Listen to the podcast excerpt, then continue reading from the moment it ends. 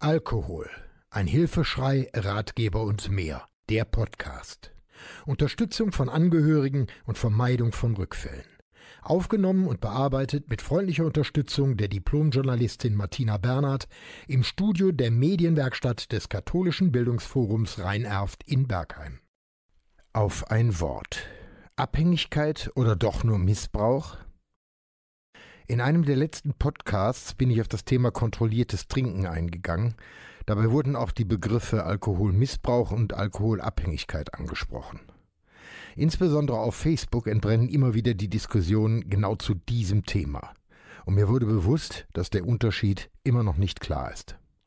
Deshalb möchte ich den Unterschied heute einmal in kurzen und klaren Worten darstellen.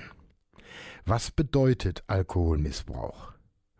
Grundsätzlich handelt es sich um einen von der Norm abweichenden Konsum, der einmalig oder regelmäßig in übermäßiger Menge erfolgt.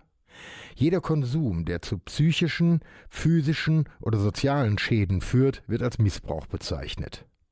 Dazu gehört die Vernachlässigung von Beruf oder Familie, riskantes Verhalten unter Alkoholeinfluss, die Gefährdung anderer, das Beibehalten des Konsums auch bei bestehenden Problemen mit dem Umfeld und permanentes Abweichen von Verhaltensnormen. Alkoholkonsum macht leichtsinnig, das wissen wir alle. Die Grenzen zwischen Genuss und Sucht verschwimmen und die Abhängigkeit wird fast immer zu spät oder gar nicht erkannt. Wann aber tritt Abhängigkeit auf? Um zu erkennen, dass ein Alkoholproblem vorliegt, können zwei Fragen hilfreich sein. Wer die Frage, wie oft trinken Sie fünf oder sechs oder mehr alkoholische Getränke bei einer Gelegenheit mit häufig oder regelmäßig beantwortet, hat mit großer Wahrscheinlichkeit ein Alkoholproblem.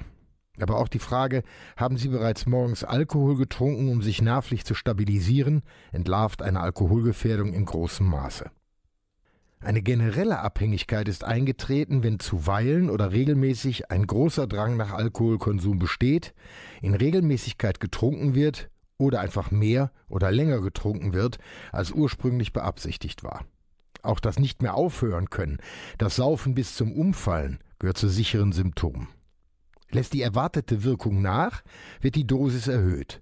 Auch bei Stimmungsschwankungen, bei dem Gefühl von Minderwertigkeit oder unsicheren Gemütszuständen kommt Alkohol zum Einsatz. Es werden permanent Gründe gesucht, um Alkohol zu konsumieren. Dazu gehören aber auch weitere Faktoren. Menge, Zeitpunkt und Dauer der Alkoholaufnahme sind kaum noch kontrollierbar. Fehlt die Droge, treten Erziehungserscheinungen wie Zittern, Schweißausbrüche, Aggressivität oder unkontrolliertes Verhalten auf. Die konsumierte Menge steigt, die Anfangsmenge reicht nicht mehr aus. Um eine bessere Wirkung zu erreichen, muss die Dosis erhöht werden. Private oder geschäftliche Aktivitäten werden reduziert. Der Alkohol steht im Mittelpunkt. Beschaffung, Lagerung und die Angst, nicht genügend Vorrat zu haben, sind ganz wichtige Faktoren. Es wird weiter getrunken, auch wenn gesundheitliche Beeinträchtigungen vorliegen. Fakt ist, je früher eine Abhängigkeit erkannt wird, desto größer sind die Chancen einer Unterstützung, von Hilfe, einer Heilung und Gesundung. Mir persönlich ist nicht so recht wohl bei der Formulierung Gesundung, denn Alkoholiker bleibt man ein Leben lang. Ich kenne einige Leiter von Selbsthilfegruppen, die dem Alkoholiker suggerieren wollen, du bist zwar betroffen, aber nach einer Therapie, einer Veränderung deines Lebens bist du nicht mehr krank, sondern gesund. Ich sehe das anders.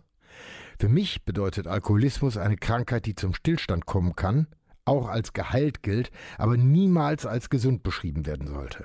Inzwischen ist Alkoholabhängigkeit oder Alkoholsucht eine anerkannte medizinische und sozialrechtliche Krankheit. Gemäß der gesetzlichen Bestimmungen werden deshalb auch die Kosten der Behandlung von den Kranken- bzw. Rentenversicherungen übernommen. Hier wird von Heilung gesprochen und alle Beteiligten sind sich einig. Nur eine völlige Abstinenz kann zum Erfolg führen. Noch einmal ein kurzes Wort zum Thema kontrolliertes Trinken. Alle Versuche, Alkohol reduziert, gemäßigt oder nur gelegentlich zu konsumieren, sind bisher gescheitert. In der Presse, in Veröffentlichungen von Selbsthilfegruppen, sehr stark auch in Facebook-Gruppen und in vielen Fällen auch von Suchtberatern mit wirtschaftlichem Interesse höre und lese ich immer vom leichtfertigen Umgang mit Alkohol.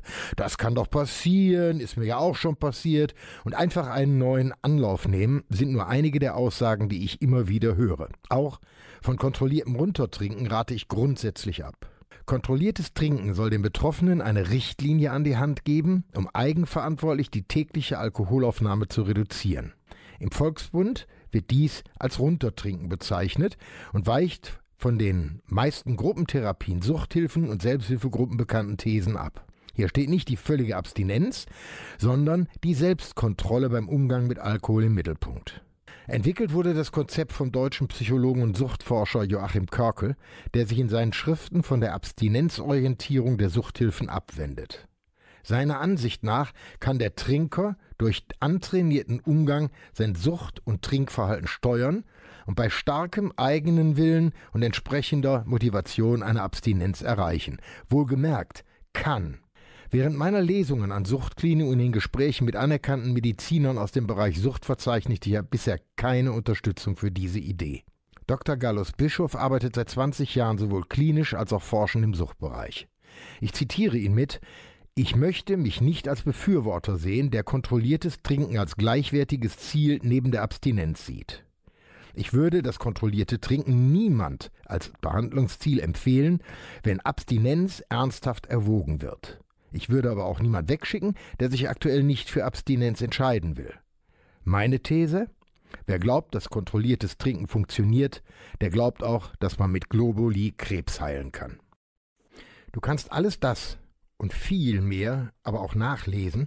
Schau mal auf meine Webseite unter www.burkhard-tom.de. Diesen und weitere Podcasts gibt's auch rund um die Uhr in der Mediathek von NRVision. Wir hören und sehen uns auf www.nrvision.de.